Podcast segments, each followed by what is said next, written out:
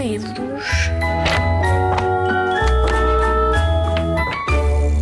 Olá, meu nome é Yara Kono, eu sou ilustradora e designer gráfica e trabalho numa, num ateliê, numa editora chamada Planeta Tangerina.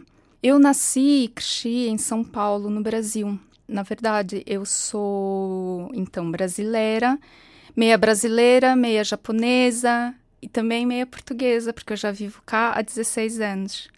Desde pequena, desde a adolescência, eu, eu sempre fui muito curiosa, sempre gostei muito de descobrir as coisas. Então, eu comecei a fazer ilustração uh, desde sempre. Acho que eu desenhava assim desde pequena, desde muito pequena. E eu comecei a desenhar, lógico, como qualquer criança em casa. E uma coisa que era muito engraçada, os meus pais, uh, eles deixavam desenhar na parede da, da saleta da, da minha casa. Eu acho que foi por aí que eu comecei a tomar gosto pelo desenho e também pela ilustração, porque a ilustração é desenhar com alguma narrativa, com uma história por trás, né? Então eu inventava histórias e narrativas da minha cabeça, também com base nos livros que lia, porque sempre gostei muito de ler desde pequena. Então, os livros uh, e o desenho sempre me acompanhou. Apesar de eu ter seguido outra área ou várias áreas, eu já fui assistente de dentista. Eu, quando fiz a faculdade de farmácia, porque eu sou farmacêutica, eu fui estagiária numa agência de publicidade.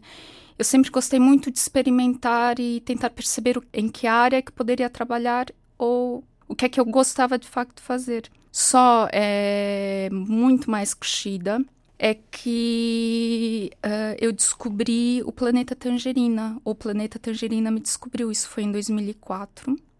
Eu já tinha quase 30 anos. E por causa do planeta também uh, descobri o universo da ilustração e do livro ilustrado. Uh, que até então faziam parte da minha vida, óbvio, mas enquanto leitora, ou quase um hobby, né, desenhar, e passou a fazer também parte da minha vida profissional.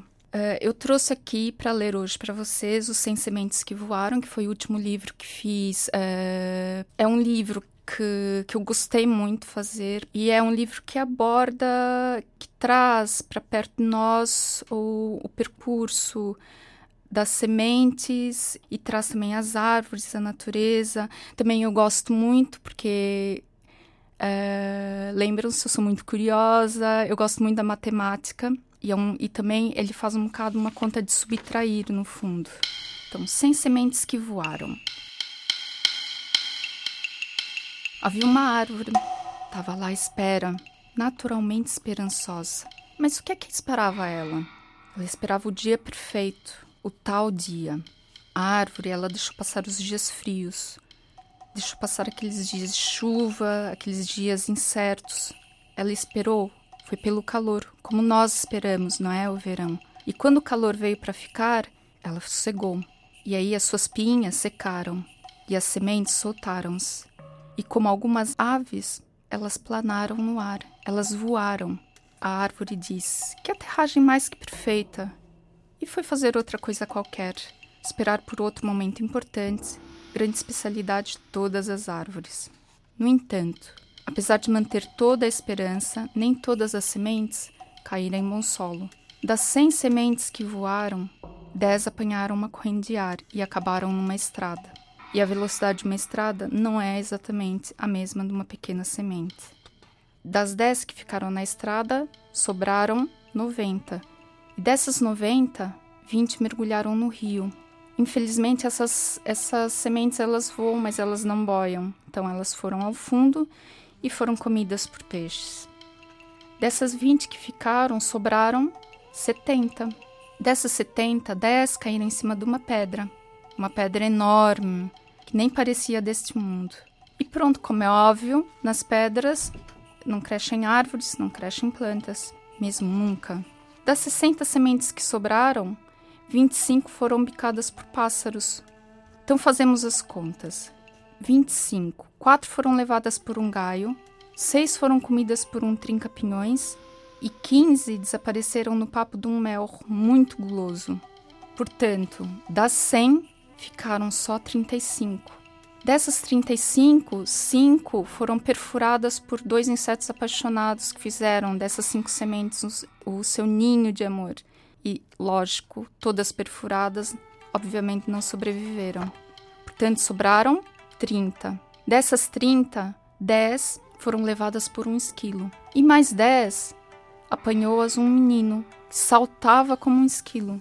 E o que, que vocês acham? Que na barriga de um esquilo germinaram sementes? Portanto, daquelas 100 sementes que voaram, só restaram 10. Mas é preciso dizer que dessas 10, 7 morreram de sede. E agora sentamos-nos um pouco a chorar, porque caramba, isso já começa a ficar demasiado triste. Então, das três sementes que ficaram, essas sim continuaram seu caminho. Cresceram, cresceram, cresceram tanto que a certa altura o sol, a terra e a água não bastavam para as três e infelizmente apenas uma pôde continuar. A única que sobreviveu era já uma árvore pequenina, quando um coelho, muito fofinho, a devorou toda, os rebentos, delgados e frágeis, o tronco, tudo. Então, é assim que varia esta história, mas a árvore, lembram-se, continua à espera, esperançosa que tudo corresse bem. Não é que correu mesmo. Lembram-se daquele mel guloso, comeu 15 sementes. Pois, das sementes que ele trazia na barriga, algumas ele deixou por aí, por cá, colar, e algumas já germinaram. E aquela pedra gigante? Afinal, tinha uma fenda, e nessa fenda um pouco de terra. E aí, dentro desse, dessa fenda, tinha uma outra árvorezinha. E o gaio? O gaio ele fez um esconderijo e pôs lá as sementes e guardou para o inverno. Quando voltou para sua dispensa, adivinhem lá o que ele encontrou. E outras sementes, então, que pareciam que estavam perdidas, que não havia esperança, acabaram por germinar debaixo da terra, ali, aqui, acolá. E foi assim, sem mais, sem menos, que dez árvores novas apareceram na floresta. Mas a árvore, ela já sabia, muitas vezes, para tudo correr bem, Basta saber esperar.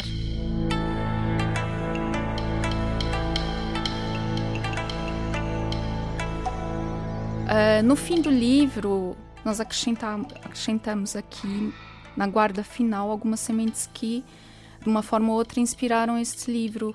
Uh, a semente do pinheiro, que na verdade uh, o livro todo segue o percurso de uma semente pinheiro manso, que é uma semente que tem asas, são sementes aladas e quando chegam os dias secos, planam demoradamente uh, no ar e se afastam da árvore mãe para terem mais hipóteses de sobrevivência. Isso também é um bocado uh, o que acontece mesmo na vida real. Uh, eu acho que em todo lado, não é só com as árvores, né? A árvore solta centenas, até milhares de sementes, só que só algumas delas vão, vão vingar, vão, vão crescer e vão se tornarem árvores adultas. Também tem uma semente muito engraçada que é a semente de amieiro, que ela tem bolsas de ar, ou seja, elas funcionam como se fossem boias. E se houver necessidade, elas flutuam sobre as correntes dos rios durante semanas, até encontrarem o lugar ideal para crescerem, para germinarem. Então, também podem procurar outras sementes além dessas que estão no livro, porque cada semente tem a sua particularidade. Não é só semente, é a árvore também tentar sobreviver e crescer